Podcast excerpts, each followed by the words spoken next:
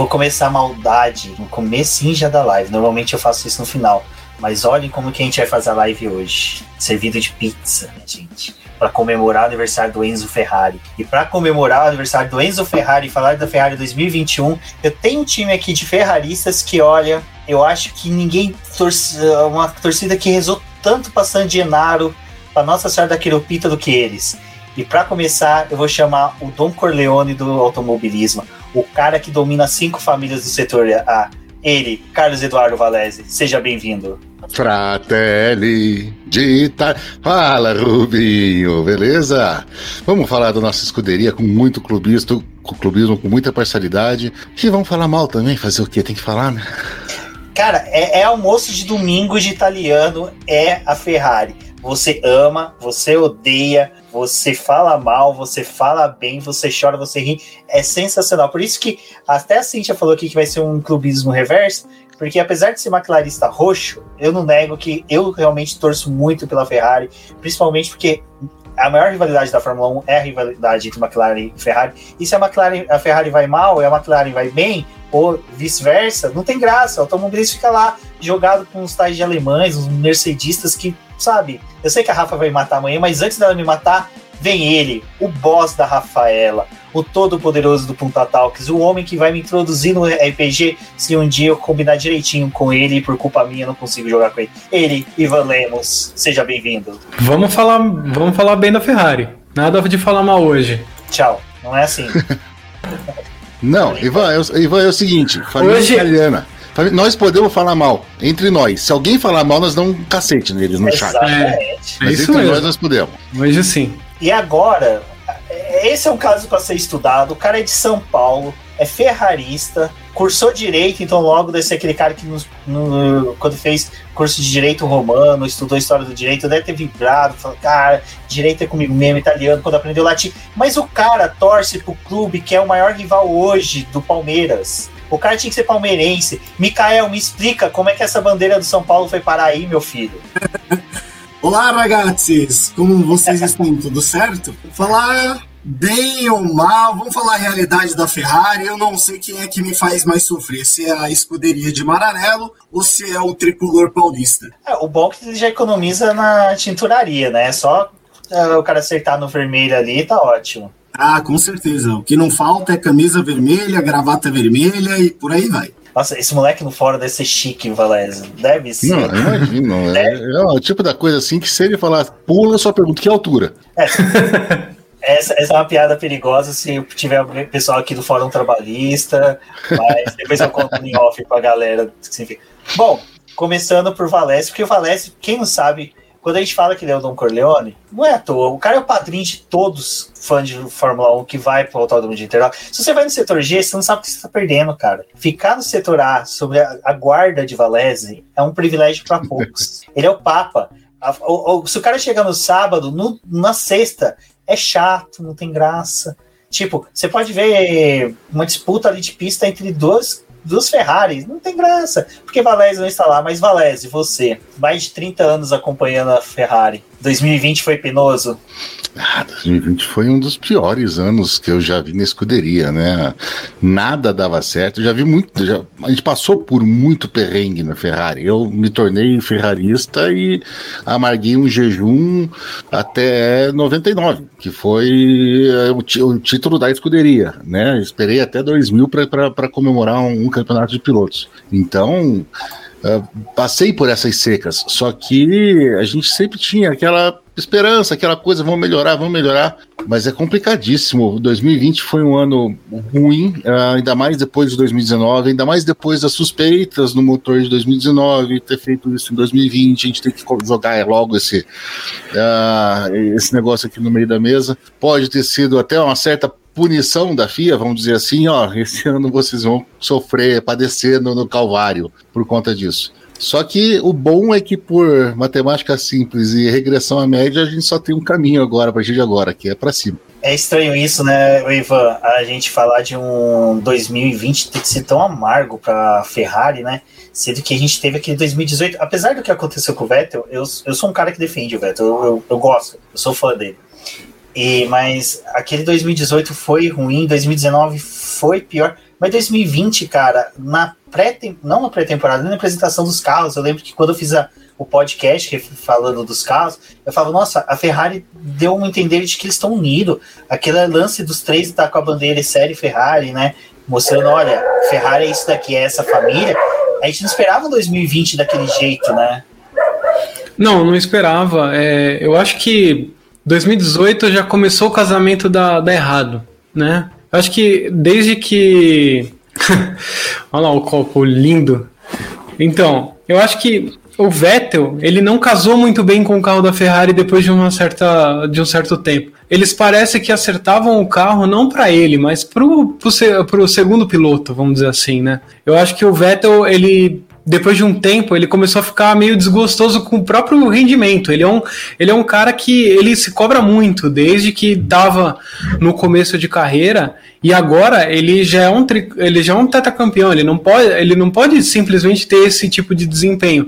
E 2020, só de às vezes chegar perto do, da pontuação, parecia que estava todo mundo vibrando. Eu, eu vibrei muito quando ele teve o pódio né, com, com o Lewis Hamilton na Turquia e foi inesperado, completamente inesperado, mas foi um pouco do talento dele ali aparecendo, mesmo com aquele carro deplorável que a gente teve esse ano. Esse lance que ele falou do pódio, Mikael, é, é bem interessante, né? Porque eu vou ser sério que aquela corrida, na hora que ele conseguiu o pódio, eu tinha soltado um chupa Leclerc antes, porque eu, eu vou falar, eu admiro muito o Leclerc, é tipo, eu acho ele um piloto foda, eu acho que ele vai ser sim um próximo cara bater recorde de ser de Vettel, de Schumacher, de Lewis Hamilton, vai ser um cara que vai disputar roda com roda com Verstappen, com Mick Schumacher, e se tudo der certo, com Dudu Barrichello, que vai chegar também lá na Fórmula 1. Estamos nessa torcida, defender o Brasil lá. Mas o pódio do Vettel ali foi muito significativo por causa de uma coisa que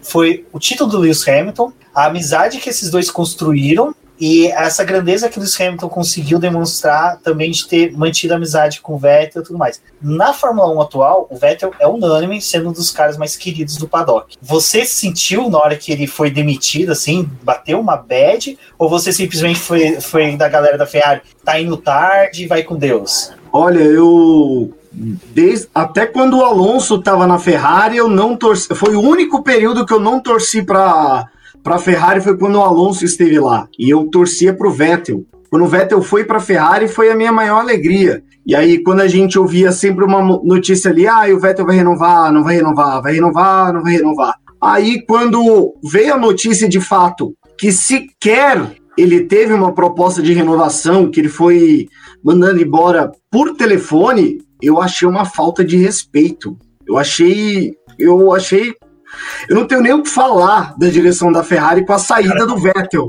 Eu, eu, basicamente isso, porque é, é, impressionante como a gente vê quando o Schumacher foi para a Ferrari, o quanto a Ferrari trabalhou para que, ele, que o Schumacher tivesse um carro à sua imagem e à semelhança e tivesse toda a capacidade de ganhar todos aqueles títulos que ele ganhou pela Ferrari de 2000 a 2004. Já o Vettel ele chegou em 2015, 2016, mais ou menos. 2017 ele perdeu o título por conta de erros da Ferrari, problemas de confiabilidade. 2018 ele errou, ok, ele errou demais. Ele poderia ter ganho o título ali, mas ali para 2018, ali para 2019 já era claro que a Ferrari não tinha tanto interesse em fazer um carro à sua imagem e semelhança. O, o Vettel, a gente ouve muitos comentários que o Vettel gosta da, da traseira colada. Ele falava: Ó, oh, eu preciso do carro dessa forma. E aí a, a, maior pergunta é: Ferrari, por que você não entregou um carro de acordo com o estilo de pilotagem do Vettel? Porque um piloto para ser campeão não é só ele, é a equipe como um todo. É, é, a equipe ajudando o piloto, é o piloto ajudando a equipe. Hoje a gente vê a Mercedes se dando muito bem porque tudo funciona como um relógio suíço. E na Ferrari já não é assim. O Vettel pediu uma coisa, a Ferrari entendia outra. Acho que o maior exemplo disso, da confusão da Ferrari e o quanto o Vettel é um ótimo piloto, foi também no GP da Hungria. No GP da Hungria falou: Ó, oh, vamos com esse pneu. Aí o Vettel falou: não, não, não eu não quero ir com esse, eu quero ir com este aqui. E aí você vê o quanto o Vettel ainda é um excelente piloto. Eu acho muita injustiça o que ele sofreu na Ferrari e o que ele sofre de comentários afins. Ô, Valés, é engraçado o Mikael falar que a Ferrari funcionava com o relógio suíço e de repente quem assume é o Binotto, né? Exatamente. É, eu quero responder o Mikael quando ele disse por que, que a Ferrari não entregou um carro do jeito que o Vettel gostava. Porque a, Ferrari não conseguiu ano passado entregar um carro de acordo com as leis de Newton, porque ele praticamente mal saía do repouso. Então era, era pedir demais que entregasse um carro do jeito que o Vettel gostava.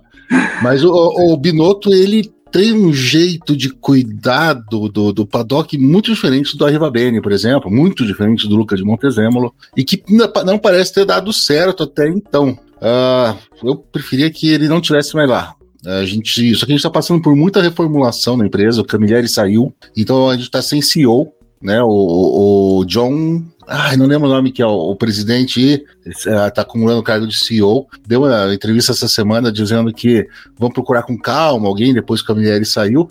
Então eles não vão olhar para a escuderia agora. E em termos de resultados financeiros, o Binotto está entregando. Né? A Ferrari está tá renovando com os principais parceiros. Hoje anunciou a renovação do contrato com a Shell por mais não sei quantos anos, está junto desde sempre. Então, não é a, a, principal preocupação. É claro que sim, toda, tanto a diretoria quanto o Binotto eles querem resultados, mas eles sabem que não não vai sair, não vai ser agora isso. Então eles estão deixando a equipe se ajeitar primeiro para depois ajeitar dentro de casa. É, eu sigo mais ou menos a, a linha do, do Valese, né? Eu acho que 2019 e 2020 foram péssimos para o Vettel por conta de, de uma série de fatores que foram desfavoráveis a ele. A saída do Arrivabene, que já não era unanimidade na Ferrari, a vinda do Binotto, que fez muito sucesso cuidando dos motores na era Schumacher, mas como team principal, eu particularmente não sou tão fã dele. Eu acho que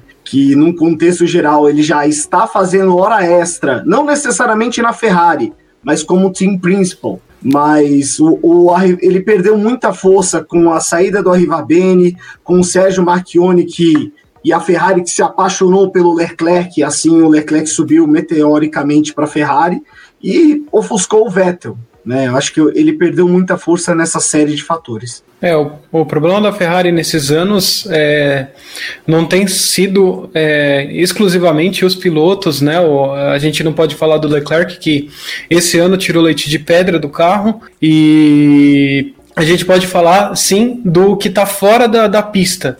Né? É o todo, toda a diretoria, todo, é tudo que está vindo por trás da, disso, né? É, todo o time precisa ter esse esse back esse esse pessoal lá dentro, né? Esses vamos falar os engravatados da vez, eles precisam estar alinhados com os objetivos.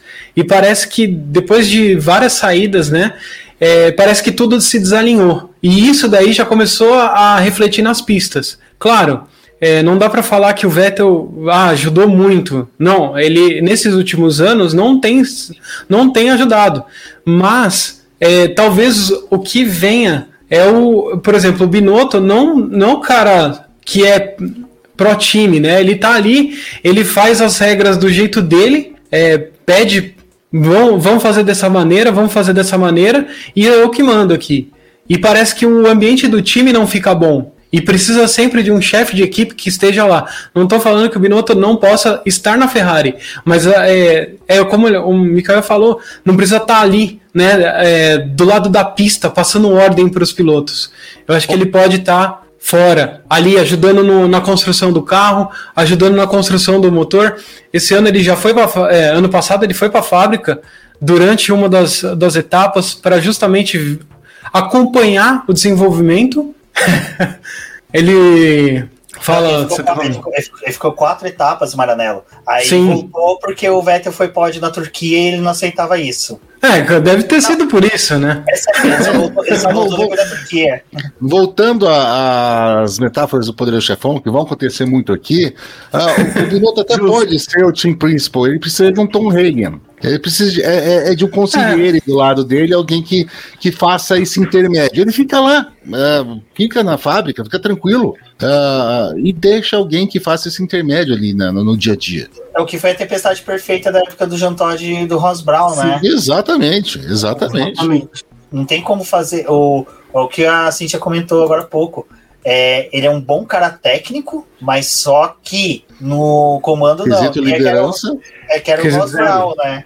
O Roswell era um cara técnico excelente, mas liderança era o Jean Todt. E é engraçado isso, engraçado porque eu esqueci o que eu ia falar. Então deixa eu falar uma coisa, deixa, deixa, deixa eu fazer o parênteses. Você imagina o quanto é. Tudo bem, todo mundo percebeu que o Binotto não era um, um- um fã do Vettel, ele não era um cara do Vettel, ele adotou o Leclerc, ele já tinha um plano para substituir o Vettel, é, só que ele abandonou um dos dois pilotos da equipe. Tudo bem, o Vettel sofreu e não merecia isso, não merecia mesmo. O cara é um tetracampeão e se doou a Ferrari. Agora você imagina, não foi só o Vettel que sofreu, imagina toda a equipe de mecânicos do Vettel, o quão desmotivada ficou durante o ano inteiro. Sim. Por conta disso, porque eles estavam trabalhando num carro que eles sabiam que não era o carro preferido. Um Sim. líder não pode fazer isso nunca. Não, é, isso é real. É uma coisa que é bacana. E eu já falei, quando tiver a oportunidade, essa galera, que vocês puderem frequentar paddock de autódromo, é, é sensacional porque você vê muito disso.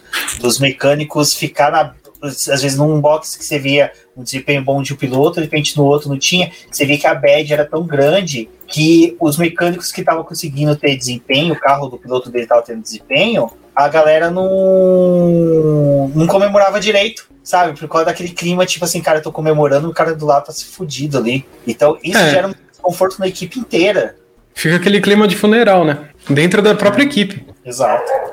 E era meio perceptível, não que, que, que o Vettel julguemos ele como chorão, mas era perceptível que o cara se matava para passar pro Q2. O cara se matava para chegar nos pontos. E ele falava: Ó, tem alguma coisa aqui, a gente precisa ver. E aí, quando ele reportava alguma coisa, aparecia e falei: Não, tá tudo certo, faz aí seu trabalho e segue. Acho que É, mas- não poderia ser tratado dessa forma. É, principalmente esse último ano foi realmente completamente o descaso, né? Com o Vettel. Tipo, é, depois, é claro que o Leclerc, logo no começo, ele já começou, já conseguiu um pódio. Aí, meu, parece que desandou completamente. Eles falaram assim: deixa o Vettel lá no cantinho dele ali, a gente sabe que a gente vai mandar ele embora. A hora que tiver que mandar embora, a gente nem vai bater na casa dele, a gente só vai ligar pra ele mesmo. Então deixa ele lá. E aí o carro foi se de- degladiando ali, né? Ele só foi se batendo lá com, com as Alfa Romeo, com as Haas, como se o carro não. Tipo, ah, não tô nem aí que você tá ali embaixo. Deixa eu tentar um- alguma coisa com o Leclerc. Nem, eu acho E- que nem com o Leclerc tenta- tentaram. Se bem que nesse ponto até que foi bem. Quando eles viram que não tinha mais jeito, do da mesma maneira que eles abandonaram o Vettel, eles abandonaram o carro de 2020. Pelo menos nisso a Ferrari fez certo. Esquece esse ano, nós não vamos conseguir nada, esquece. Vamos já começar a pensar. Bom, ah, o Rubens falou do- do- dos quatro meses na, na, na fábrica. O Binotto chegou, os caras pegou o motor, a gente sabe que não, não, não, tem muito token para mudar, mas eles estão. Eles começaram a redesenhar o motor do zero tentando manter, tentando não, precisando manter as especificações, vai redesenhar do zero na prancheta, mesmo que seja para um ano só, porque eles viram que não dá para passar dois anos assim. Então, nesse ponto, eles fizeram isso. Eles, eles abandonaram. A Ferrari, foi, a Ferrari foi um time abandonado esse ano. Né? É, a Ferrari e- foi horrível em todos os sentidos. O motor ruim, o carro ruim, chassi ruim, A equipe. tudo horrível. Tudo. Quantos, quantos é, pit stop do Vettel que foi estragado? Ele tava na- perto da zona de pontuação, ele tava pontuando, de repente, tipo, pit stop de 10 segundos. Não, ridículo isso. Só os É, que, que foram bons. Ah, não. É. Nem isso. E ainda já falaram, né? Foi no meio da temporada, o Binotto já falou: olha, 2021 também não vai ser flores. Tão lindo, né? Ele falou: olha, 2022 que a gente vai começar a pensar em alguma coisa, 2021 vai ser aquele negócio, hein? E olhe lá. E olhe lá, é por causa de mudança de, de regulamento. Talvez a Ferrari já teria abandonado o carro de 2020 antes mesmo de saber da pandemia. Aí quando viu isso, eles falaram assim, ó, 2021 vai ser tipo também horrível, vamos para 2022. E talvez isso o Binotto tenha feito também já na Ferrari. Falou, ó, 2022 vai ser mais ou menos dessa forma. Então vamos construir aqui, vamos ter dois anos para projetar. Esquece 2021, esquece 2022. 2021 a gente já tava é, esse ano já tava 70 qui- cavalos a menos já de motor para os motores mais fortes. Então, Mercedes estava voando na pista. Então a Ferrari, tipo, com 70 cavalos a menos, não ia fazer nada. Por mais que tivesse uma aerodinâmica acertada. Não, no- com a aerodinâmica acertada, a Ferrari só ganhava da, da Mercedes em queda livre. É. Já tivesse boa. Fora isso, não. Bem isso. É, eu acho que a Ferrari tem uma oportunidade aí para 2022, né? A gente vê como a, as grandes mudanças de regulamento impactam, né? Em 2014 a gente teve a introdução dos, dos motores híbridos e a Mercedes vem dominando desde então.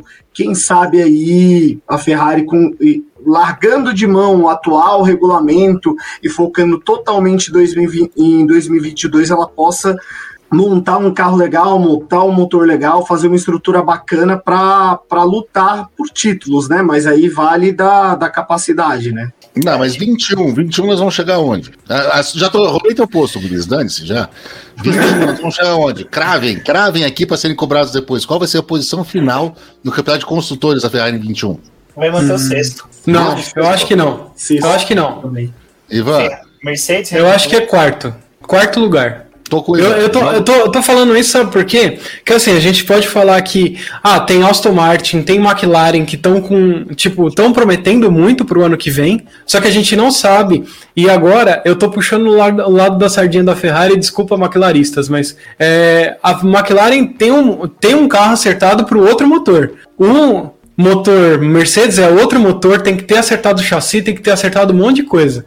É. Então, não sabe se, se vai realmente ser aquela potência que era, já, já teve uma parceria muito boa. Não sei se agora vai ser. E Aston Martin, pode ser que sim, pode ser que não, porque o. Olha, a Rafa me jogando.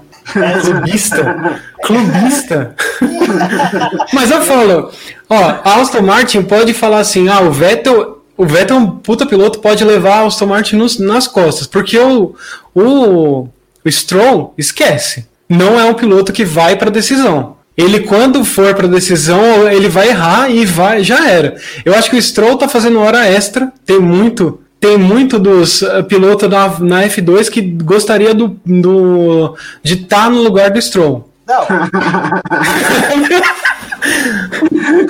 assim. Clubismo não, a gente não é clubista, não, aqui, a gente é tifoso. É, é. diferente. Clubista é o torcedor dos outros times. É. O, o Ivan conseguiu sustentar a tese dele do quarto lugar com uma coisa: dupla de pilotos. É. tem que lembrar que o, Le que o Leclerc é o cara pica das galáxias e o Carlos Sainz foi o melhor do resto esse ano, dos dois últimos anos. O então, Sainz é assim, é um piloto bem consistente. É, ele não é ruim, ele é um bem consistente. Um piloto. Não, saiu da McLaren é ruim. Saiu da McLaren, deu cena. Saiu da Ferrari não foi mais não. nada. O Sainz, o, o Sainz é um bom piloto. A, essa dupla Sainz-Ferrari já mostra uma, uma evolução, uma diferença na, na, no, na Ferrari, que já é pensando a médio e longo prazo com, com pilotos. É a dupla de pilotos mais jovem desde 68, com. com com Jack Hicks e Chris Amon. Eles tinham 23 e 24 anos, esse ano é, 20, é 24 e 26. Tá? Só que eles só são jovens, porque eles são pilotos que o Leclerc está indo para a quarta temporada e o Sainz para a sétima temporada. Então eles são jovens, mas eles, os caras são experientes. Os, e o Sainz, principalmente, até por causa do apoio do pai, por tudo que ele já passou tal, ele tem a casca grossa necessária para chegar na Ferrari e aguentar o, o, o, moedor de carne que é a imprensa italiana e que é, são os próprios tifosi e, e, e aguentar isso e aguentar essa comparação com o Leclerc e peitar o Leclerc que é o que a gente precisa. Então eu acho que sim, jogo essa no, no, no quarto lugar por conta do, da dupla de pilotos e principalmente porque eu sou clubista. eu tem muita gente falando que o Carlos Sainz vai ser segundo piloto do Leclerc. Eu já não concordo tanto, porque eu acho o, o Carlos Sainz um, um piloto muito bom. E, e até falando um pouco da Red Bull, eu acho que o que a Red Bull sofreu com Albon, com Gasly, com Kvyat, foi muito de não ter aproveitado o Carlos Sainz. O Carlos Sainz ele saiu da, da Toro Rosso é, naquela troca de motores, né? A McLaren pegou o motor Renault, a Toro Rosso pegou o, o, o motor Honda, e aí no, na negociação o Sainz foi para Renault. E ainda naquele ano de Renault ele ainda corria com as cores da Red Bull. Com isso, ele, ele não lembro se ficou só um ano, se foram dois, e logo ele foi para a McLaren. Foram, foram dois anos. Ele poderia muito bem ter sido aproveitado na, na Red Bull. Até hoje eu não entendo por quê. Muito se fala que por, eh, o, a Red Bull tinha lá o seu principal piloto, que é o Verstappen, e eles não queriam o Carlos Sainz para rivalizar com ele. olha a celeuma que virou esse segundo lugar da Red Bull. Então, o Carlos Sainz vindo para a Ferrari, eu acho que ele vai trazer uma expertise muito boa, tanto da, da Toro Rosso, da Renault, da McLaren, dos motores que ele trabalhou. E, e, eu tenho certeza que ele vai fazer um bom trabalho. Ele não vai ser um segundo piloto apenas. Eu acho que ele vai bater de frente com, com a com, com Leclerc. Eu acho que se tem algum piloto que pode desenvolver bem o carro, eu acho que é o Carlos Sainz por conta da experiência dele. O Carlos Sainz, desde que ele entrou na Fórmula 1, se parar para ver assim, o retrospecto dele de, de, de auxiliar a desenvolver equipe, é, carro, Mikael é bom, que o cara passou por mais equipes que o Leclerc, se parar para pensar. Então ele teve mais ambiente de trabalho, metodologias de trabalho diferente do que o Leclerc. Sim. Então, nesse ponto, eu concordo muito com você. E comentar a questão do Carlos Sainz não ter sido aproveitado para Red Bull, cara, eu acho que foi uma das melhores coisas que aconteceu pro próprio Carlos Sainz. Sim, isso eu concordo. Ser companheiro do Max Verstappen, cara, é. é. É, é, horrível. É ser companheiro do Lewis Hamilton, é ser era ter sido companheiro do Senna, do Prost, do Schumacher, do Fangio, do Jenson Button. São pilotos que o companheiro, sabe, chora onde a mãe não vê. Exatamente. é complicado. Então o Carlos Sainz ele viu e falou: Cara, se eu ficar na Red Bull, eu vou ser segundo do Max Verstappen. Se eu for para fora, para Renault, eu tenho chance de ser o primeiro piloto. Aí viu que o ambiente da Renault era uma bosta. Foi para McLaren. Você pode ver que é o mesmo caminho que Esse o, é o único problema dele. tá fazendo. Exatamente. É o único problema dele, porque logo que ele entra numa equipe, o Carlos Sainz. Desculpe, eu tinha que fazer. E, e, não, e uma, não, cara, todo mundo falando Carlos Sainz aqui, não, o Carlos Sainz é? não existe. E eu, cara, ninguém vai soltar piada, velho. Eu tava até. É, eu, eu, eu, eu, tô aqui é pra isso. Eu, eu entrei na internet pra isso. E é engraçado como o Carlos Sainz ele basicamente está seguindo os passos do Fernando Alonso, né? O Fernando Alonso estreou pela Minardi e o Carlos Sainz estreou pela Toro Rosso, que é a continuação da Minardi. O Carlos Sainz foi para a Renault, assim como o Alonso, mas o Alonso foi lá bicampeão mundial. O Alonso depois foi para a McLaren, foi horrível. O Carlos Sainz teve um desempenho muito bom pela, pela McLaren. E aí o Alonso foi para a Ferrari, dois anos ele não, ele quase bateu na trave no título e agora o, o, o Carlos Sainz está indo para a Ferrari. Será que ele vai ultrapassar aquele que ele tanto admirava, o cara que o fez chegar na Fórmula 1? Que o fez chegar vai no sentido de inspiração. Vai ultrapassar toda a corrida. Tenho quase certeza que toda a corrida vai ultrapassar o Alonso. com certeza, com certeza. Aí a gente vai ver uma repetição do que foi o Dark Survive, né? A primeira temporada que ficaram ali colocando os dois espanhóis um contra o outro. Pensei nisso. É, o caminho depois é ele ir pra Alpine, né? Voltar, né, pra Renault, mas acho que não acontece, não. Não, também acho que não. O... Só não, que aí tem o detalhe, né? Lá vem. Quando porque assim, um dos dois, ou o Leclerc ou o Carlos Sainz, vai ter que dar o lugar pro Schumi, né? O Mick Schumacher, se ele se mostrar mesmo o piloto que ele já começou a se provar na, na Fórmula 2 e nas outras categorias, uma hora ele vai che chegar na Ferrari. E qual dos dois vai sair? Leclerc, que é uma grande aposta da Ferrari desde que ele subiu da, da Sauber, ou vai ser o Carlos Sainz que acabou de vir da McLaren? Carlos e não vai demorar. Eu acho que não vai demorar. Acho que a disputa dos dois vai ser muito mais do que simplesmente uma disputa de, de companheiros de equipe, né? Vai ser quem, quem vai continuar na Ferrari. Quem vai ficar no troninho, né? É, exatamente. Se você fosse pela lógica, seria o Leclerc, porque foi cuidado pela Ferrari, teve todo. Ele correu pela Ferrari durante toda. pelas equipes satélites da Ferrari durante toda a sua carreira. E aí, se vier um Carlos Sainz e, e botar ele no bolso, e aí? É, aí ó, vai colocar. Olha o que a Denise está trazendo, a gente tem que ver isso também. Que Arthur Leclerc já tá vindo lá atrás, lá do Fundilhos do, de Maranello. É, eu até, aliás, até concordo. O Arthur Leclerc não, a Ferrari tem o, o, melhor programa de jovens pilotos hoje, é a da Ferrari disparado. Sim, cara. Tem, tem cinco, cara, pronto para assumir aquele. aquele é, e, não, e a gente não pode nem falar do programa de pilotos da Red Bull que toda hora dispensa a gente, né? Então, é. realmente, o da Ferrari é o de longe o melhor. Cara, eu já falei, o programa da Red Bull é bom. O ruim é que os caras, quando tem um piloto lá na frente que é bom pra caramba, os caras perdem perspectiva. É o que vai acontecer com a Ferrari daqui a pouco. Fecha, Exatamente. fecha a equipe principal com Leclerc e Mick Schumacher. Aí você tem Schwartzman, você tem. Eu esqueci os outros, eu esqueci os outros, mas o por isso que eu queria a Débora aqui. O Jorge Não, Ilô Petekov já saiu. Petekov É. saiu, Já o Enzo saiu. já saiu. O Enzo O- foi pra Fórmula Indy, o Petekov. Petekov, Tem o cara, Ilô, o Ilô é um cara bom pra o cara cacete. foi foda. Como Não, ele foi incrível. foda. Eu gostei da, da Perdeu o história emprego dele. pro, pro irmão do Arthur- pro Leclerc, falou: Ah, é? Eu vou é pra Fórmula 2, vocês fiquem com a Fórmula 3 aí, seus bandos de otários. Não, foi, foi lindo, cara, porque a Prema tinha prometido quem fosse campeão da, da- Acho que foi da, foi da Fórmula 4, Rubens? Fórmula 3 regional.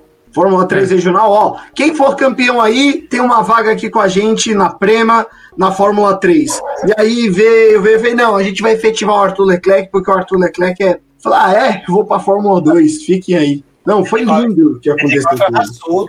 PT4 fez vaquinha pra se manter na Fórmula 3 regional. Passou mesmo, assim, é, gente, o pessoal da imprensa que recebe e-mail, releases do, da equi- equipe, o pessoal tentando incentivar a gente levar o nome do PT4, por isso que vocês viram movimentação do nome dele, porque a galera queria realmente apoiar ele, conseguiram levar o cara até o final da temporada, o cara venceu.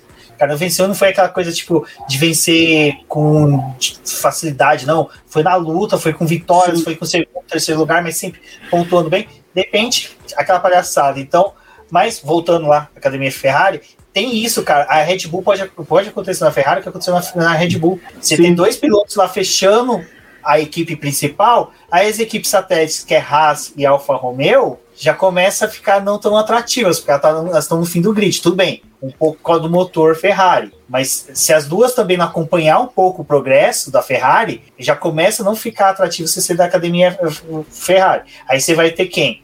A academia da Renault. Renault, Fernando Alonso só sai depois de ser exumado, sabe? Alguma coisa do tipo. Então, é, é interessante essas análises para a gente poder ver como até uma possível mudança de Verstappen saindo da equipe Red Bull no futuro. Cara, a academia da Red Bull volta a andar nos trilhos. Leclerc saindo, a academia da Ferrari começa a andar nos trilhos. Mas e aí? Leclerc tem um contrato com a Ferrari até 2024. Deve ser um contrato fechado, assim, meu, eles devem pegar sangue de freiras lá de Roma Sim. lá pra fazer aquilo lá, porque é uma coisa muito blindada. Então é, é, é, é muito gostoso esse jogo Agora- de você tentar entender. E deixa eu jogar então uma pimentinha nesse jogo. Tá tudo certinho, pô, Leclerc, o queridinho, o Sainz tá lá, tem dois, três anos pra se provar, tem uma galera chegando, tem tudo certo. Daí, esse ano de 2021, o Hamilton ah, detona de novo, porque Mercedes vai ganhar lá na frente e tal. E daí, em setembro, quando ele já foi campeão de, de, de, de pilotos, já tinha dado o título pra Mercedes, ele passa um telefone, liga pro Binotto e fala assim: Cara, eu sempre tive um sonho de terminar minha carreira de vermelho. Não é difícil. Não, Não, E o Rubens tocou num ponto muito interessante. Eu toquei no ponto. eu travei o Rubens com essa, né?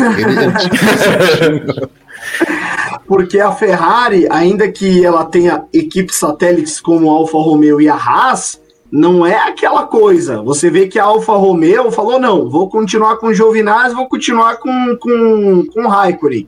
E a Haas só teve uma vaga da Ferrari. Quem decidiu a uma vaga ah, da, da Haas só. A outra equipe, quem, a, a outra vaga, quem decidiu foi a própria Haas. E você pega um- um- uma, uma academia da Red Bull que tem quatro vagas efetivamente, porque as duas equipes Tem quatro vagas boas hoje em dia. quatro ótimas. Tanto que o Helmut Marko vem falando, não, não é rebaixado, você tá no grupo, a gente tem quatro cadeiras aqui pra gente, ó, vai pra lá, vem pra cá, vem pra lá, vai pra cá. Já na, na Alpha Tauri, na Alfa Romeo, na, na Haas, não é bem assim, a gente vê que um- uma cadeira da Haas, a Haas decidiu por ela mesma. E a Alfa Romeo, que todo mundo fala, não, o Mick Schumacher vai pra lá e vem o Schwarz, não vem mais alguém, vem não sei o quê. Não, a Alfa Romeo falou, não, eu quero esses aqui, vou manter minha dupla. Ninguém tava esperando o Raikkonen. A Raikkonen vai, vai atropelar ainda mais o recorde do Rubinho. E o Giovinazzi, cara, o Giovinazzi tá fazendo. Olha, olha. A Débora sai lá da Copa que ela tá jogando. é, Ela vem, ela vem de rumo essa live. É verdade. Não mexe com o Giovinazzi. Retiro o que eu disse. Retiro o que eu disse. Mas o, o Giovinazzi, a gente eu já falei algumas vezes, tem motivos. A, a, a, só para o pessoal também pegar, para eu defender também o Giovinazzi, porque quando a gente toma chifre, a gente gosta do cara, a gente tem que defender ele um pouco. É, ele é o primeiro italiano bom que chega na Fórmula 1. A Ferrari ama ele. Vocês não têm ideia de que a Ferrari, a Ferrari, a cúpula da Ferrari, ama esse cara. E a, a Alfa Romeo está desenvolvendo os carros GTs. E o Giovinazzi, os resultados deles nas categorias GTs, tipo EC, essas coisas, é muito bom. O cara manda muito bem. Então, tipo, compensa manter ele ali. É um nome italiano. O mercado italiano hoje é composto de carros Alfa Romeo praticamente, lá o pessoal Sim. é muito nacionalista nesse ponto. Então ele vende bem carro, vende perfume, produto para cabelo. É sensacional, cara.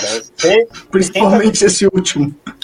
então, tem isso. E o Kimi Raikkonen é o cara que tá segurando a vaga pro filho, cara. Quem acompanha as histórias dele, dele da é esposa. Filha. Quem acompanha sabe que é pra filha. Ó, a gente, e falando em mulheres não automobilistas, a neta do Emerson Fittipaldi, que também já corre de kart naquelas categorias mini, e a filha do Kimi Raikkonen, eu aposto, vão ser as duas mulheres que vão ficar bastante tempo na Fórmula 1, gente. Porque as meninas já estão sendo ali, ó, desde criança, cunha, moldadas, né, para poder chegar na Fórmula 1. Mas, uh, peraí, deixa eu ver aqui. Ah, eu não falo mal do Giovinazzi, gente. Caio, você pode, pode, abrir o WhatsApp, cara. A Débora já ter te removido lá do grupo de apoiadores, cara. Mas esse, esse, contexto da Ferrari, até do Mick Schumacher, é bem interessante, porque é o seguinte, quem acompanha a base sabe que o Mick Schumacher ele não, é, ele não foi que nem o Tsunoda. Primeiro ano de Fórmula 3, já vai para da regional, já vai para Fórmula 3 normal, um ano para Fórmula 2, um ano já vai para Fórmula 1. Tsunoda foi tipo um míssil, sabe? Um kamikaze japonês. Kamikaze japonês fica meio pleonasmo, né? Mas tudo bem. Aí. e, e, também não é exatamente um símbolo de sucesso, né? É, exato. Mas... Diga que ele foi o Godzilla. É, um Godzilla, Godzilla. Uh, apesar que o, o, o, o, Tsunoda ele tem tamanho para ser espermatozoide, a célula tronco do, do Godzilla, né? Então fica complicado essas comparações também.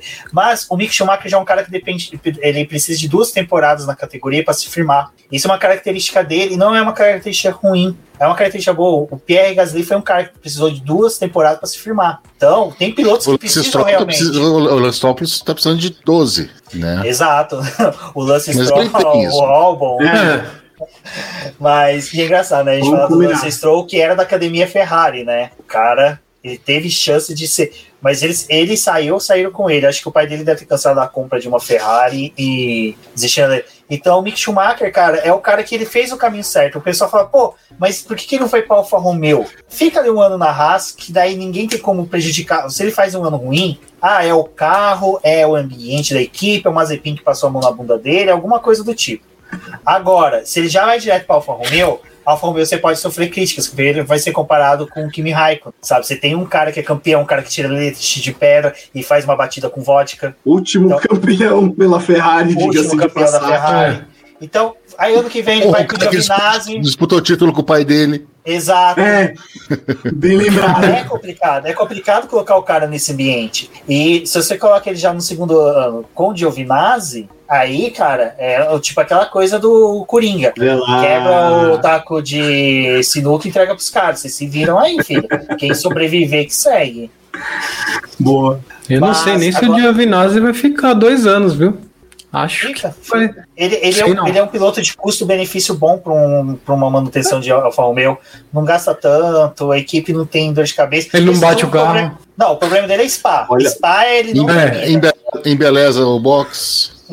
É sempre bom ver parada ali no campo. Até eu tenho que dizer isso. O Coen ele gosta muito de pelo de cabelo, né? Bola de pelo, nem galo. Mas agora fugindo, voltando para a Ferrari, é, a saída do Vettel realmente, para mim, foi um, um conjunto de fatores assim de péssima administração da Ferrari, porque realmente foi aquilo deles optarem por desenvolver um carro que não moldava o Sebastian Vettel, sabe? Aquela leitura que o Adrian Newey teve. O cara é bom, eu tenho que entregar o carro dele assim, eu vou me matar na prancheta para fazer. O pessoal da Ferrari não. Ah, deixa, vamos fazer um carro genérico que sirva para os dois. Leclerc foi superior a ele, isso é imbatível, não tem como falar. O cara pegou o carro e, cara, fez pódio na Áustria, em primeira corrida, sabe? Naquele sistema de que o carro já era horrível. Mas Leclerc, Valese, é, é produto realmente para ser campeão, para Ferrari enfiar todas as fichas nele? Eu acho que sim. Eu acho que sim. Eu acho que o Leclerc tem cacoete de campeão, tem material de campeão. Uh, o Ivan falou no começo da live, ele correu mais que o carro ano passado, bem mais. A posição dele no campeonato de pilotos foi uma coisa é, é totalmente inesperada pro, pro que ele tinha em mãos para guiar. E então o Leclerc ele é tem material para ser campeão, bem tratado, como ele está sendo bem tratado, ele rende mais ainda. E ele não tinha. O, o, único senão é que agora ele vai ter uma competição. Ele vai ter um piloto do lado dele que não vai baixar a cabeça tão fácil. Não que o Vettel baixasse, mas o Vettel já estava largando as bets. E agora ele vai ter um outro cara bufando do lado dele. E ele já mostrou que quando o Vettel tentava dividir traçado com ele, o que, que aconteceu? Eu me lembro de Interlagos, eu estava lá, não preciso lembrar disso. Então, vamos só ver como é que fica a parte emocional do Leclerc. Mas em termos de velocidade pura, ele é, é material de campeão, sim. Vai, Ivan, você. Leclerc é o carinha que você quer fazer uma miniatura 3D para deixar na cabeceira da sua cama? Não, não a esse ponto, mas sim, eu acho que ele tem sim, é, ele tem mostrado desde 2019 que ele entrou, que ele não baixou a cabeça em nenhum momento pro, pro Vettel, mesmo o Vettel sendo tetracampeão. É, 2020 ele tirou leite de pedra e te, talvez 2021 seja até melhor para ele, porque ele já pegou um carro ruim, tipo fundo do poço, pior que ele podia pegar. 2021 não pode ser tão ruim. Então, é, Talvez não, até, agora. Até, até podia, podia ser tão ruim ou até pior. Ele podia, por exemplo, ter ido para a McLaren. É. Né? é, mas. Ou para Mercedes, bom, enfim. É, mas assim, eu acho que sim. Eu acho que o, o, o Leclerc vai. Ver o chat pegando fogo. Daqui a pouco é. Ó, o Valésio tá falando, mas ele esquece que ele tá em Curitiba, numa cidade de Rafael. Daqui a pouco a gente vê ela entrando naquela porta, abaixadada. Ah, tipo Jack Nixon, velho. Here's Johnny. Eu acho que sim, o Leclerc vai, vai lutar pelo título em algum momento. Não vai ser 2021, mas 2022 é uma, é uma grande chance. E eu posso já tá sendo muito otimista ou até clubista demais, mas eu acho que ele vai ser campeão antes do Max Verstappen. Olha, olha. Eu acho que o Verstappen vai Não ser. Vai ser mundo. Ele vai ser o eterno vice. Não. Ele vai ser o eterno vice. Pelo jeito dele. Não é pelo. Por, por ele tem o um jeito de tipo uma, uma criança animada que você pega assim e fala assim: ó, aqui tá o melhor carro, corre com ele. Ah, cara, acho que 90%. Ele é um bom piloto, mas ele não, ele não tem o jeito de ser campeão. Ele não tem o jeito de ser campeão. Treta. Polêmica. É, ah, ah, eu tô vendo que a Rafa ela vai fazer áudio no seu podcast de 5 horas. Vai, horas. certeza. Gato, gato miando, cachorro latindo, criança chorando, gato cagando, essas coisas. Pelo menos o do mês, do mês que vem já tá, tá garantido, então ela é. vai fazer isso. Mas do outro, talvez. Mikael, e você? Você acha que Verstappen realmente não vai ser campeão e Leclerc vai ser o multicampeões? Multicampeão? Olha, eu acho que tudo depende não só porque esses dois pilotos são excelentes, é, eu acho que são daqueles pilotos mais rápidos que a luz que o, que o tio Delva sempre fala, mas eu acho que eles vão depender muito da equipe do que apenas deles, porque a gente viu a, a Red Bull querendo voltar aqueles anos de glória, que o, que o Adrianil tá errando na prancheta, tem hora que acerta, e ele é o único cara que tá conseguindo domar aquele touro bravo. E o Leclerc também. O Leclerc, ele tem boa parte do cenário a seu favor. Ele é o queridinho da Ferrari, a Ferrari se apaixonou por ele, digamos assim, não por isso, por isso que deu tantos anos de contrato para falar, ó, oh, confiamos em você e queremos fazer o melhor para você. Mas aí, pro, pro Leclerc ser campeão do mundo, vai depender da Ferrari entregar um carro que, como foi com o Michael Schumacher, né? Um carro à sua imagem e semelhança, com toda a estrutura, vai depender da mudança de regras, porque se depender do Leclerc, eu tenho certeza que o Leclerc tem mais chances de ser campeão do que o Verstappen. Eu aposto o Leclerc campeão antes do Verstappen, mas o eu Verstappen também. é aquela coisa. Tem uma bendita de uma estrela que brilha para ele que assim que o Lewis Hamilton sair, é porta aberta para ele na Mercedes. Isso não é acho. Toto Wolff vai bater acho. Verdade, verdade. Ah, eu, eu, acredito. Não, não, não acho. Sabe por quê? Eu acho que o Verstappen é o tipo de piloto que pode estragar o, o clima da equipe. Não, Porque ele vai querer ser. Eu acho que ele vai ser, querer ser a estrela de lá. Porque assim, ele fez isso. Ó, o, o Albon e o, o Pierre Gasly não são pilotos ruins, eles são bons pilotos. Só que quem estragou o clima? Entre os. Falando assim, olha, Cara. eu preciso que o segundo piloto seja tão bom quanto o Verstappen. Dá o carro do Verstappen para os caras pilotarem. É, é justamente o cara que tá lá na- como primeiro piloto. O- Max Verstappen vai ser, é o Stirling Moss dessa nossa geração. Eu também acho. Nossa Ele vai ser o plenamente. piloto reconhecidamente muito rápido, muito bom, mas que não vai conseguir um título. Eu também acho. Olha, todo mundo fala do, do Lewis Hamilton e quem é. Até então, quem é o sucessor do Lewis Hamilton? Se você seguir a, a ordem de hierarquia, a ordem de, de sucessão, é o George Russell. Por que que o. Por que que Ah, o. cara. por Eu que acho que o eu- Wolff ia eu- esquentar eu- a eu cabeça com o. Verstappen tendo Eu o não Russell sei. ali? Eu acho que o, o George Russell é um piloto muito mais tranquilo para citar numa equipe do que o Verstappen. O Verstappen ele vai precisar de uma equipe que se volte para ele e esqueça o segundo piloto. E a Mercedes não é disso. Eu acho que a. Mercedes, para um, pra um se- 2022, se o, o Hamilton parar de correr, ele não vai trazer o, ele não vai trazer o, o Verstappen. Ele vai trazer o George Russell e vai pegar outro piloto para colocar no lugar do Bottas, porque o Bottas também já deu algum tempo já na, na Fórmula 1. Eu vou ser É. franco. O Russell é um bom piloto, excepcional. Mas eu acho que num cenário de Lewis Hamilton fora, Leclerc assin- assinalando assim para Mercedes, eu puxaria. Eu não, eu não puxaria os dois porque o Toto Wolff já falou que não gosta. Aquilo que ele passou em 2016 com o Rosberg, ele não, não fez bem para a pele dele. É um cara que cuida bem da pele. Mas eu acho que Verstappen tem.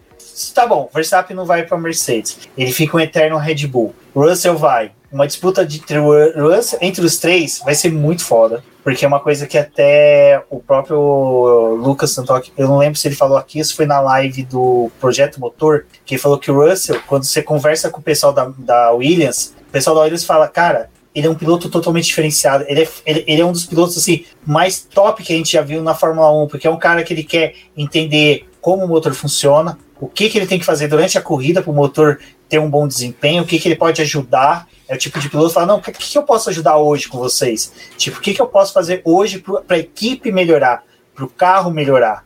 Sabe? É um cara muito diferenciado e, e tão novo. É uma coisa que, assim, se a Williams falou disso, é porque é, é o Sassá é meu companheirinho. Ele, ele, ele, ele tem, eles têm essa sensação, porque a Williams já tem uma bagagem de ter tido pilotos conflitantes lá dentro gigante, né? Então você vê isso no piloto. Então, nesse ponto eu vou concordar com vocês. Sucessão do Lewis Hamilton, Russell. Mas aí, coitado do Bottas, né? Aquele ali, eterno. Não, o Bottas, eu acho que o Bottas não fica, não fica mais um ano na, na Fórmula 1. 2022 o Bottas não vai estar. Eu É, acho entra- que a. Então, o Russell no lugar do Hamilton e o Roscoe no lugar do Bottas. Eu acho que o Bottas continua na Mercedes enquanto o Hamilton estiver lá. Porque o, o, o- Hamilton é tão quisto na Mercedes que eu acho que o Toto Wolff, já que ele não quer briga, é melhor um piloto que entrega o mínimo, que o Bottas não entregou muito bem esse ano, mas ele é um ótimo companheiro de equipe para o Hamilton. Agora, o Hamilton saiu, eu acho que o Bottas sai imediatamente. E aí eu acho que o, que o Toto Wolff ia atrás de, de algum outro piloto para juntar a equipe ao lado do Russell. E só lembrando a todo mundo agora, que a gente tá quase batendo uma hora de live, essa é a live de como será o 2021 da Ferrari na Fórmula 1, tá? Não, mas isso que é interessante. Isso é muito Uma massa. Que quando a gente fez a Super Live, eu falei, o pessoal no chat ficou me criticando. Não existe Fórmula 1 sem Ferrari e não existe Ferrari sem Fórmula 1. Você falar em Fórmula 1 sem Ferrari, eu não vejo. Olha, eu sou uma clarista, gente. Tipo, cargo na pele, Uhum. minha paixão Foi pela equipe. saúde, Rubens. Mas não tem como, cara. Você qualquer coisa que muda no cenário da Ferrari, a gente Muda muda outras. todo o tabuleiro da Fórmula 1. Então é, É aquele ditado, né? Falem bem, falem mal, falem da Ferrari. A Fórmula 1 não tem como existir sem a Ferrari, por isso que às vezes ela acaba cedendo, entre aspas, as pressões da Ferrari. Porque se a Ferrari sair, é tipo, putz, e aí? É exatamente isso. É a única equipe que está desde 1950. É a equipe mais vitoriosa em títulos, em vitórias, em, em campeonato de pilotos de construtores, tudo, né? Fórmula 1 e Ferrari lado a lado. A Rafa perguntou por que, que eu tô expondo ela, porque amanhã você vai estar aqui, Rafa. E aí você vai poder rebater todo mundo e eles vão estar no chat descendo além de você. Aí, aí vai ser um confronto. Mas vamos voltar aqui para a Ferrari. A gente já falou do Leclerc e do Vettel, mas Carlos Sainz também a gente passou um pouco sobre ele, mas só que o Carlos Sainz ainda é uma incógnita da Ferrari também. A gente é a mesma coisa que a gente conversou sobre o Pérez, se o Pérez ia bater de frente com o Verstappen, o, Leclerc, o Carlos Sainz a gente não sabe ainda. Uh, eu tenho por mim que o Carlos Sainz ele estava tentando fazer algo que ele fez na McLaren, deu certo, que é conquistar a equipe pelo jeito dele. Você vê que ele, o Leclerc foi para Abu Dhabi, ficou lá, pegou Covid. Teve o Guns Track, que foi a decisão da menina que vai ser para a equipe de categoria de base da Ferrari, para a academia de Ferrari. Uh, uma pena as brasileiras não vencerem, mas temos uma mulher lá, isso é importantíssimo. E o Carlos Sainz estava lá entre as meninas, conversando, papiando, dando dica. Sabe, ele está em Maranello desde que ele foi, fez aquela foto junto com o Leclerc e com o Binotto, ele tá lá em Maranello, ele tá na fábrica, tá lá conversando com o pessoal, levando macarronada, ralando queijo. E isso é importantíssimo. Isso para Ferrari, o Valese, não sei os dois se tem descendência italiana, isso para uma família italiana é tipo, é o filho pródigo, é o cara que, que tá vindo para agregar. E isso que o Carlos Sainz está fazendo, para mim, cara, é, é, ele pode chegar atrás do Leclerc, mas vai ser o cara que, no dia que ele chegar na frente ou fazer um pódio, vai ser muito parecido com aquele pódio do Barrichello quando ele ganha a corrida que toda a Ferrari foi para comemorar, sabe? Aquelas coisas assim, uhum. todo mundo gostou, comemorou, e eu acho que o, que o Carlos Sainz assimilou isso. Ele, cara, eu não vou bater esse cara na pista, mas eu posso, sabe, contornar a situação aqui por dentro dos boxes. Não, eu tenho quase certeza disso pelas uh, entrevistas que ele já está dando. O, o Sainz ele é, ele é muito inteligente. Ele está dando entrevistas se, é, se dirigindo uh, especificamente para os tifosi, para a torcida da Ferrari. Ele está tá dizendo que ele quer, mas ele está dizendo para a torcida: eu sei o quanto a gente está sofrendo. Ele, ele, usou isso. Eu sei o quanto a gente está sofrendo é, por conta desse último ano. Eu vou fazer o meu melhor para que a gente saia dessa situação. Então ele já está se colocando como um tifoso. E isso, para a Ferrari, para a Itália, é, é, muito importante. Então é justamente isso, Rubens. Por mais que a, a direção da Ferrari tenha esse olho no, no Leclerc, em, em, fazer do Leclerc um grande campeão, uh, eu, eu, concordo plenamente contigo. Quando o, o Sainz vencer uma corrida pela Ferrari, isso vai acontecer mais de uma vez, vai todo mundo lá. Se por um acaso isso acontecer na Itália, a, galera, a massa vai lá e ele vai reger a galera e ele vai, vai sair ídolo de Maranello, tenho quase certeza. E isso é três passos à frente para você se dar bem na Ferrari. É, bem por aí, né? Acho que todo, todo piloto que, por mais que não tenha sido campeão, a exemplo do Barrichello, ele é amado lá. Ele é amado lá dentro. E até o Felipe Massa, ele é amado lá dentro. o Barrichello mais... e o Felipe Massa são exemplos, os caras são... são exemplos. Eles podem não ter sido campeões na, na Ferrari, mas eles são amados. E o Carlos Sainz pode ser um, um próximo desses que vai ser, tipo, ele vai sair em algum momento e amar. E todo mundo vai falar assim: nossa, olha que beleza que o Carlos Sainz fez na Ferrari. Tipo, e vai estar tá todo mundo no, né, dentro da equipe batendo palma quando ele, quando ele tiver o primeiro pódio ou quando ele tiver a primeira vitória. Vai estar tá todo mundo batendo palma para ele. Oh, fala, fala, Michael. Olha, eu sigo, sigo os relatores. É, o bom do Carlos Sainz é que ele vai poder fazer o que é o, o totalmente o que o, o que o Alonso fez, porque o Alonso passou pela McLaren, saiu saiu fechando a porta, batendo a porta. E aí ele foi para a Ferrari, o Alonso saiu batendo a porta. E o Carlos Sainz ele conquistou as equipes por onde ele passou. Ele conquistou a Toro Rosso, ele conquistou a Renault conquistou a McLaren, não à toa toda aquela carta, toda aquela saída, não foi um negócio assim, ó, tá saindo para Ferrari. Não, ele, foi, bonito de ver. Ele foi o melhor. Brown falando Gorlami. Aquilo é sensacional, velho. Isso é sensacional. E aí ele chega para Ferrari agindo dessa forma é tudo que o italiano gosta. Eu lembro no, na, naquela história da Ferrari no lá no Roda com Roda, do, do Valese também falando do, do quanto o Schumacher se preocupava com aquelas pequenas coisas, né? De um agrado para o mecânico, de, de sempre visitar a fábrica, de sempre mandar um feliz aniversário, mandar alguma coisa. Então, isso pode ser fundamental porque é, é, é, é isso, isso é primordial para o italiano. Eu acho que o italiano muito se assemelha aos sul-americanos, aos latinos, né? Aquela relação pessoal. Isso pode fazer muita diferença para ele. Se ele bater de frente com o Leclerc na pista e agindo dessa forma internamente, cara, é impossível, não tendo uma oportunidade, ele ser campeão no mundo. Não é impossível. Aí fica aquele dilema, né? Sobe, eh, libera Leclerc, sobe Mick Schumacher. Isso é um futuro, cara. É por isso que Ferrari rende mesmo, porque, olha, não, não adianta. A gente pode fazer, acho que mais umas 10 lives de meio do campeonato, o que esperar de 2021 da Ferrari, porque mesmo em 2021, no meio do campeonato, tem muita coisa a esperar dela. Sim. Bom, mas a gente falou dos pilotos agora do carro, né? O carro é aquela incógnita. Eu tenho medo de que o carro tenha tido um bom design no ano passado e um motor que prejudicava muito isso. Porque 2018 a Ferrari, eu posso inverter as ordens, eu peço que a Débora me corrija nos comentários, mas 2018, salvo engano, eles erraram na traseira e acertaram na dianteira. Aí em 2019 erraram na dianteira e acertaram na traseira. Sempre teve uma, uma troca assim de eles não conseguiam acertar. 2020, acho que ou eles erraram tudo ou acertaram tudo. Na minha opinião, tem, muito, tem uma grande chance de ter acertado tudo pelo que o Leclerc fez em pista. Porque um cara não conseguiria fazer aquilo, tem uma jabiraca em aerodinâmica e em motor também. Valézio, eu falo isso porque você mesmo brincou no começo de possivelmente 2020 foi uma punição da FIA. Muitos cogitou isso, né? Porque aquele acordo secreto da Ferrari, que eu não condeno, eu não condeno, eu sou um cara que um dia eu quero fazer uma live explicando por que, que não deve ser condenado aquele acordo secreto, porque é uma coisa normal. O Mikael tá aqui, ele, ele é formado de direito, ele sabe, as, existe entre empresas e instituições, tipo governo, as coisas, inúmeros acordos secretos que ninguém fica nem sabendo. O da Ferrari foi divulgado. Não ia mudar nada a nossa vida. Então, você acha que existe uma chance aí de realmente ter acontecido isso? E esse ano, pelo menos a Ferrari, olha, vamos manter o carro, assimilar o motor para 2022 acertar, mas 2021 não fazer feio?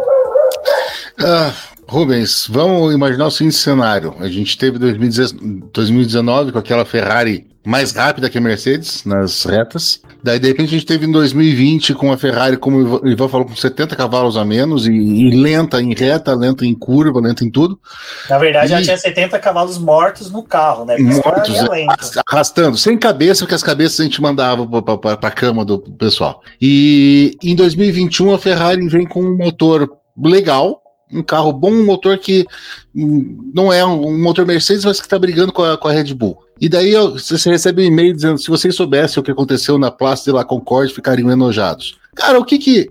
Se alguém chegar e te falar assim, olha, a Ferrari estava muito fora do regulamento, eles correram com limitador em 2020, aceitaram isso, e em 2021 eles tiraram o limitador, tiraram o que estava fora do regulamento, tiraram o limitador e agora tem um motor bom só, não aquele motor super. Quem duvida? Não, não dá para duvidar, não dá para dizer que não. Não estou dizendo que vai ser isso que vai acontecer, até porque eu não sei. Pessoal, é, como eu falei antes, o pessoal começou a remontar esse motor do zero, não tem muito como fazer pior.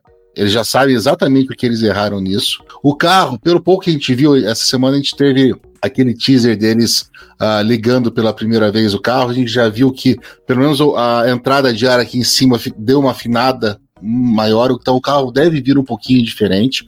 Eu acho que a aerodinâmica do carro do ano passado, eu é, esse ponto que você falou, Rubens, do Leclerc conseguir fazer mais do que o motor é, é um bom ponto, eu, e eu concordo contigo, mas a Ferrari ela estava lenta em todos os pontos de pista o tempo inteiro, então eu não sei se eles acertaram tanto.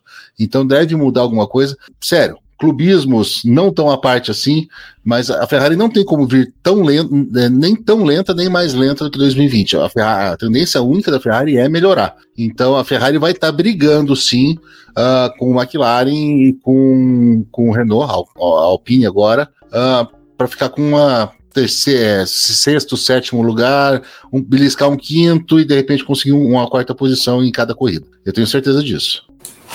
Quer dizer, na verdade, deixa eu ligar o microfone primeiro, né? eu estava falando aqui, chamei a internet foi embora. E vocês, o que vocês acham? O Ferrari certa, erra esse ano? Porque assim, carro, porque pilotos eu já digo que eles acertaram. É, eu acho que eu concordo com o Valese, pior do que esse do 2020 não vai ser. É, não sei o, o, quanto eles melhoraram o motor. É, eles mudaram algumas coisas, deu para perceber na, no teste do, do Carlos Sainz com a Ferrari, assim, aquele pequeno acelerada saindo da, do, da garagem, já deu para perceber o carro um pouquinho diferente, mas nada muito diferente de 2020. Eu acho que sim, a Ferrari vai, vai melhorar e vai começar pelo menos a, a tentar frequentar mais o Q1 esse ano. Não vai brigar por não vai brigar por pole, mas vai ser o, o Q1 pelo menos vai estar tá ali, entendeu? Não vai ficar brigando com putz, eu vou passar por Q2 ou não. É, isso na corrida com certeza vai ser, pelo menos o ritmo é, que a gente espera é, é, um ritmo melhor do que o ano passado, não tem como ser pior também. Então, eu acho que o carro, eles podem ter acertado sim, o Binotto pode ter ajudado com esses quatro, quatro etapas aí fora da.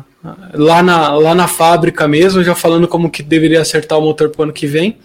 Então, realmente, eu acho que eles devem ter melhorado mesmo o carro para não vai brigar por pole, mas vai vai estar tá ali tentando brigar alguma coisa no pelotão na frente. E só antes do Mikael falar, você perguntou assim, faltou uma coisa na minha, na minha resposta, perguntou qual é que eu acho que vai ser o carro da Ferrari esse ano. Eu tenho quase certeza que vai ser vermelho também. É. Vai, Mikael. Sensacional. Bom, eu acho que eu sigo eles, né? Eu acho que a Ferrari tem muito a melhorar, não só pelo ano de 2020 ter sido muito ruim, talvez por conta do, dessa suposta punição dos motores, a gente viu que, toda, que todas as equipes que correm com unidade de potência da Ferrari, elas tiveram problemas também, elas estavam muito atrás.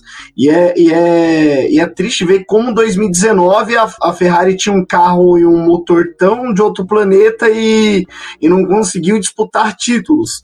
E se a Ferrari melhorar tanto no carro quanto na unidade de potência, ela pode aproveitar da dificuldade das outras equipes.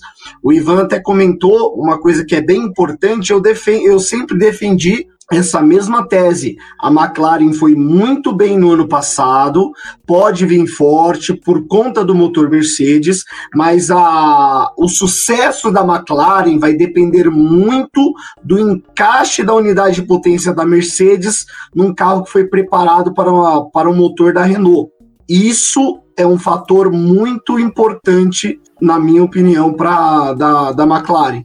Aí, a, então o Mika, só deixa eu te cortar nisso, é então o pulo do gato que a McLaren fez. A McLaren, quando teve a mudança, ela conversando lá internamente na FIA, foi liberado o desenvolvimento do carro. Então a, a McLaren é a única equipe que vai vir com um carro praticamente novo. Sim. O chassi vai poder ser moldado para receber o motor Mercedes. Então, é que assim, pouco, é que é uma coisa assim que a gente falou pouco mesmo, é, o pessoal tá de imprensa, porque é, a McLaren vai poder fazer. Então, nesse ponto, a McLaren corre o risco oposto de ter feito um carro pior do que o ano passado por ele ser novo, e não porque ele corrigiu o acerto para entrar o motor Mercedes. Então, esse é o risco que a McLaren tem. Porque até mesmo os desenhos do carro da McLaren do ano passado para isso mudou bastante. A gente até na live ficou brincando que era igual, mas depois o pessoal olhando tem muita diferença. Sim. Então, a McLaren, o risco é esse, e esse risco é real. E a Ferrari já não tem ela pode realmente aumentar e melhorar muito mais. Exatamente, também depende um pouco do desempenho da, da, da nova Aston Martin, né? Como a Aston Martin vai vir, né? É, é uma incógnita também. E na minha concepção, eu vou ser bem polêmico, hiper polêmico. A equipe que estava imediatamente à frente da, da Ferrari foi a Renault, que vai vir como Alpine com Fernando Alonso. Eu acho que o Alonso vai estragar a Alpine. Tenho 100% de certeza.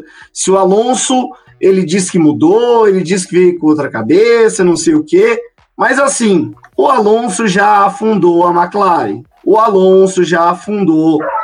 Onde ele passou, ele deu problema. Eu não duvido que o Alonso estrague esse crescimento da, da Alpine. Eu acho que se que vai depender muito do Alonso também. Então é um fator aí para a Ferrari ganhar mais uma posição. O Alonso afundou o capô do carro agora também, mas quase que vem contra a cabeça também para correr. Isso é verdade. Isso é verdade. Bem lembrado. Eu tava segurando o mute porque meus cachorros estão desesperados agora que o lobisomem saiu na rua. Mas vamos tentar seguir, né? Porque se esperar eles ali, o lobisomem tá no cio, fica meio complicado. Mas esse, esse lance do, do Alonso é até interessante que a gente vê uma disputa Fernando Alonso e Leclerc ali no meio do pelotão, vai ser, vai ser legal. Eu acho que vai ser interessante. E Valéria, eu tenho uma pergunta. Ferrari vermelha, Aston Martin verde, como é que você vai fazer? Ah, eu vou ter que decorar os patrocinadores, né? É o melhor jeito. pra quem não sabe, o Valério Daltônico, cara, é, é, é, eu sou louco pra um dia conseguir daqueles óculos que muda a cor só pra você levar pro Valério, eu quero que o Valério use primeira vez entre lagos pra poder ver a Ferrari. Ah, Ferrari. Aí ele fala, prefiro antes sem. Tô brincando. Meus amigos. Falando pode... de cor, eu sou muito, eu sou, eu sou muito adepto àquela pintura de 2007, cara. Eu acho aquela pintura linda. Para mim, a, a, Ferrari acabou estragando muito na pintura, né? Nesse tom de vermelho e nessa pintura fosca. Quando eles usaram aquela de aquela especial para o GP de Mugello, cara, eu falei, meu, coloquem essa cor no carro, vai fazer toda a diferença. Mas não, pô, é. eu acho que eles mas, erraram na cor. Mas essa cor fosca é tendência hoje em dia, né? Você, é. ganha, você ganha um quilo e meio de para poder jogar na distribuição do peso do carro, um, um quilo e meio de distribuição do peso do carro de Fórmula 1 é muito bom. A Ferrari é um só que é. praticamente. É um Tsunoda. É, um Tsunoda. É, é um Tsunoda. Eu lembro quando, quando eles, de, eles abandonaram essa pintura de 2007, 2008, e eu não lembro onde que eu vi, perguntaram, pô, por que vocês não voltam àquela pintura? Eu falei, essa pintura aqui é muito pesada, e a gente fala, meu, o quão complexo é a Fórmula 1, uma, uma, uma tonalidade de tinta que você usa, uma forma de tinta que você usa, você faz toda a diferença no carro essa é a história de por que a Mercedes é prateada. Né? Porque Exatamente. ela era branca e um dia os caras viram raspar toda a tinta e correr com a lata e viram que estava mais rápido. Então é. ela se tornou prateada. Então, amigos, olha, é, a Ferrari dá uma hora e dez de live, cara. Isso porque eu, infelizmente, temos que finalizar a live. Se desse, a gente ficaria aqui até o lançamento do carro, né? Que a Ferrari até nisso quer ser diferente, né? Quer colocar é. dois dias. Um é. dia ele lança a equipe, outro dia lança o carro. Então, vamos. Qual que é a diferença dos dois, Uber? Você chegou a ver? O que que. Acho que a primeira vai ser só um desfile, sabe? Alguma coisa assim dos pilotos mostrando macacão, pintura, alguma coisa nova. E assim, no carro é dia 10. Carro é dia 10, né? Não teve muito, não. Às vezes é até bom, às vezes é porque a Ferrari tá querendo ter mais tempo para desenvolver o carro, entregar. Às vezes acontece essas coisas, Fórmula 1. É que nem a McLaren a gente falou, ah, foi chato que não foi o carro ao vivo. Mas não foi ao vivo porque ele já estava em serviço, estão pronto para poder fazer as filmagens. A Ferrari é. já está focado para levar para o Bahrein. Não, e outra coisa, o italiano gosta de festa. Para que fazer uma só? Vamos fazer duas. Exato. Vamos ficar bêbado na primeira e chegar bêbado na segunda. Exato. Meus amigos, só tenho a agradecer a vocês, Valese, Mikael, Ivan. Mikael, para quem não conhece, se você tirar uma foto no setor G, se você olhar é, na foto, ele tá. Setor... E o Mikael tá no setor. Não, se ah. o cara tá no setor G, tira foto, você aparece mesmo você estando no setor A. Que o cara de cada 10 fotos ele aparece em 12. Sabe? O cara é, Exatamente. É sabe? O, o, o, o Mikael ele vai tomar o lugar da loura do banheiro. Quando você olhar no espelho, ele vai. é Exato. O Mikael, a cada 10 minutos, você vê ele fazendo assim, ó, ele é spotter de metade dos pilotos. Os caras ligam pra ele e falam: e aí, como é que tá? Ele, ah, tá tranquilo, deixa o cara aí. E fã, Punta Talks. Obrigado. né? Agradecer o cara que tem. Valeu o convite. A gente tem um grande carinho pelo projeto, por tudo.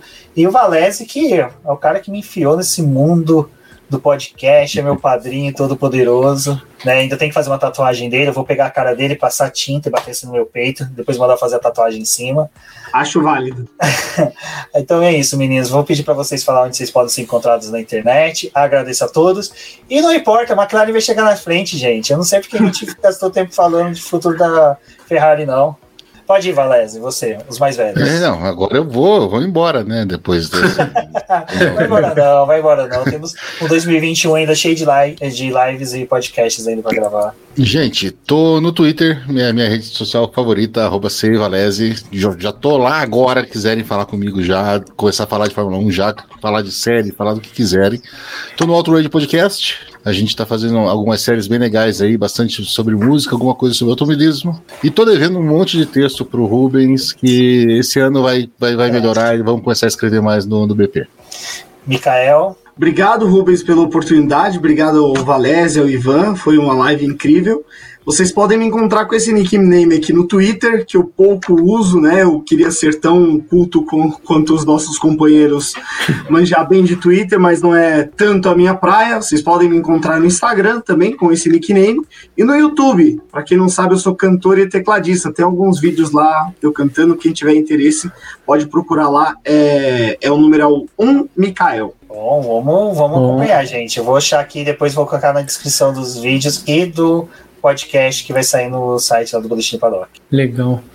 Bom, é, vocês podem me encontrar lá como arroba pontatox no Twitter. É, no Instagram, arroba Ivan Lemos 5000, se quiserem no Instagram também.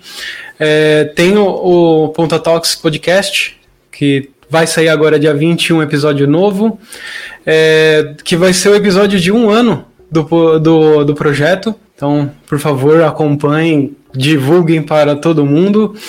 É, a Rafa também, né, da Garota da F1, faz o podcast comigo, então acompanhem que todo dia 5 dela vai ao ar. E valeu, Rubens, valeu, Valese, valeu, Mikael, pela oportunidade aí de falar um pouco mais da Ferrari, esse amor de todo mundo. Quem não ama, ama secretamente. é, mas é, cara, é aquela, é aquela coisa, não tem como. Ou você ama ou você odeia, mas quando você odeia, você ama, porque sem ela você não vive. É impressionante isso. Senhores, muito obrigado. Obrigado a todos que acompanharam a live pelo chat, quem ouviu pelo podcast. Não se esqueça de se inscrever no canal do Boletim, dar seu like, compartilhar e vamos que logo logo já tem carro na pista no Bahrein e a Ferrari tem sim um bom retrospecto lá. Vamos correr juntos.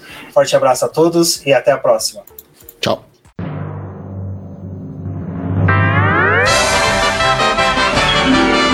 E agora vamos agradecer nossos apoiadores, aqueles que auxiliam o Boletim do Paddock através do financiamento coletivo e contínuo do Apoies. E são eles, Ricardo Bannerman, Maia Barbosa, Elezer Teixeira, Luiz Fex, Arthur Felipe, Rafael Celone, Will Mesquita, Antônio Santos, Rogério Furano, Helena Lisboa, Cássio Machado, Carlos Del Valle, Bruno Vale, Eric Nemes, Bruno Shinozaki, Alberto Xavier, Will Bueno, Ricardo Silva, Beto Corrêa, Fabrício Cavalcante, Arthur Apóstolo, Sérgio Milano, Melquiades Veloso, Micael Souza, Ezequiel Bale, Silney Messi, Rafael Arílio, Rafael Carvalho, Fábio Ramiro, Lauro Vizentim, Maria Ângela, Thaís Costa, Rafael Catelã, Jane Casalec, Carlos Eduardo Valese, Tadeu Alves, Paula Barbosa, Ale Ranieri, Leandro Nogueira, Bianca Mês, André Brolo, Bruno Lima, Ivan Grego, Maicon Tavares, Talita Santos, Diego Machado, Gabriel Sawaf, João Guilherme, João Rai e Gustavo Frigoto. Muito obrigado a todos aqueles que apoiam o Boletim do Paddock e auxiliam no nosso desenvolvimento e crescimento. E se você quer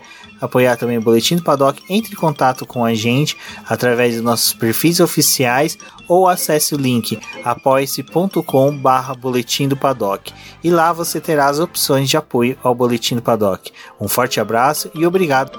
Isso é tudo, bem, bem, bem, pessoal.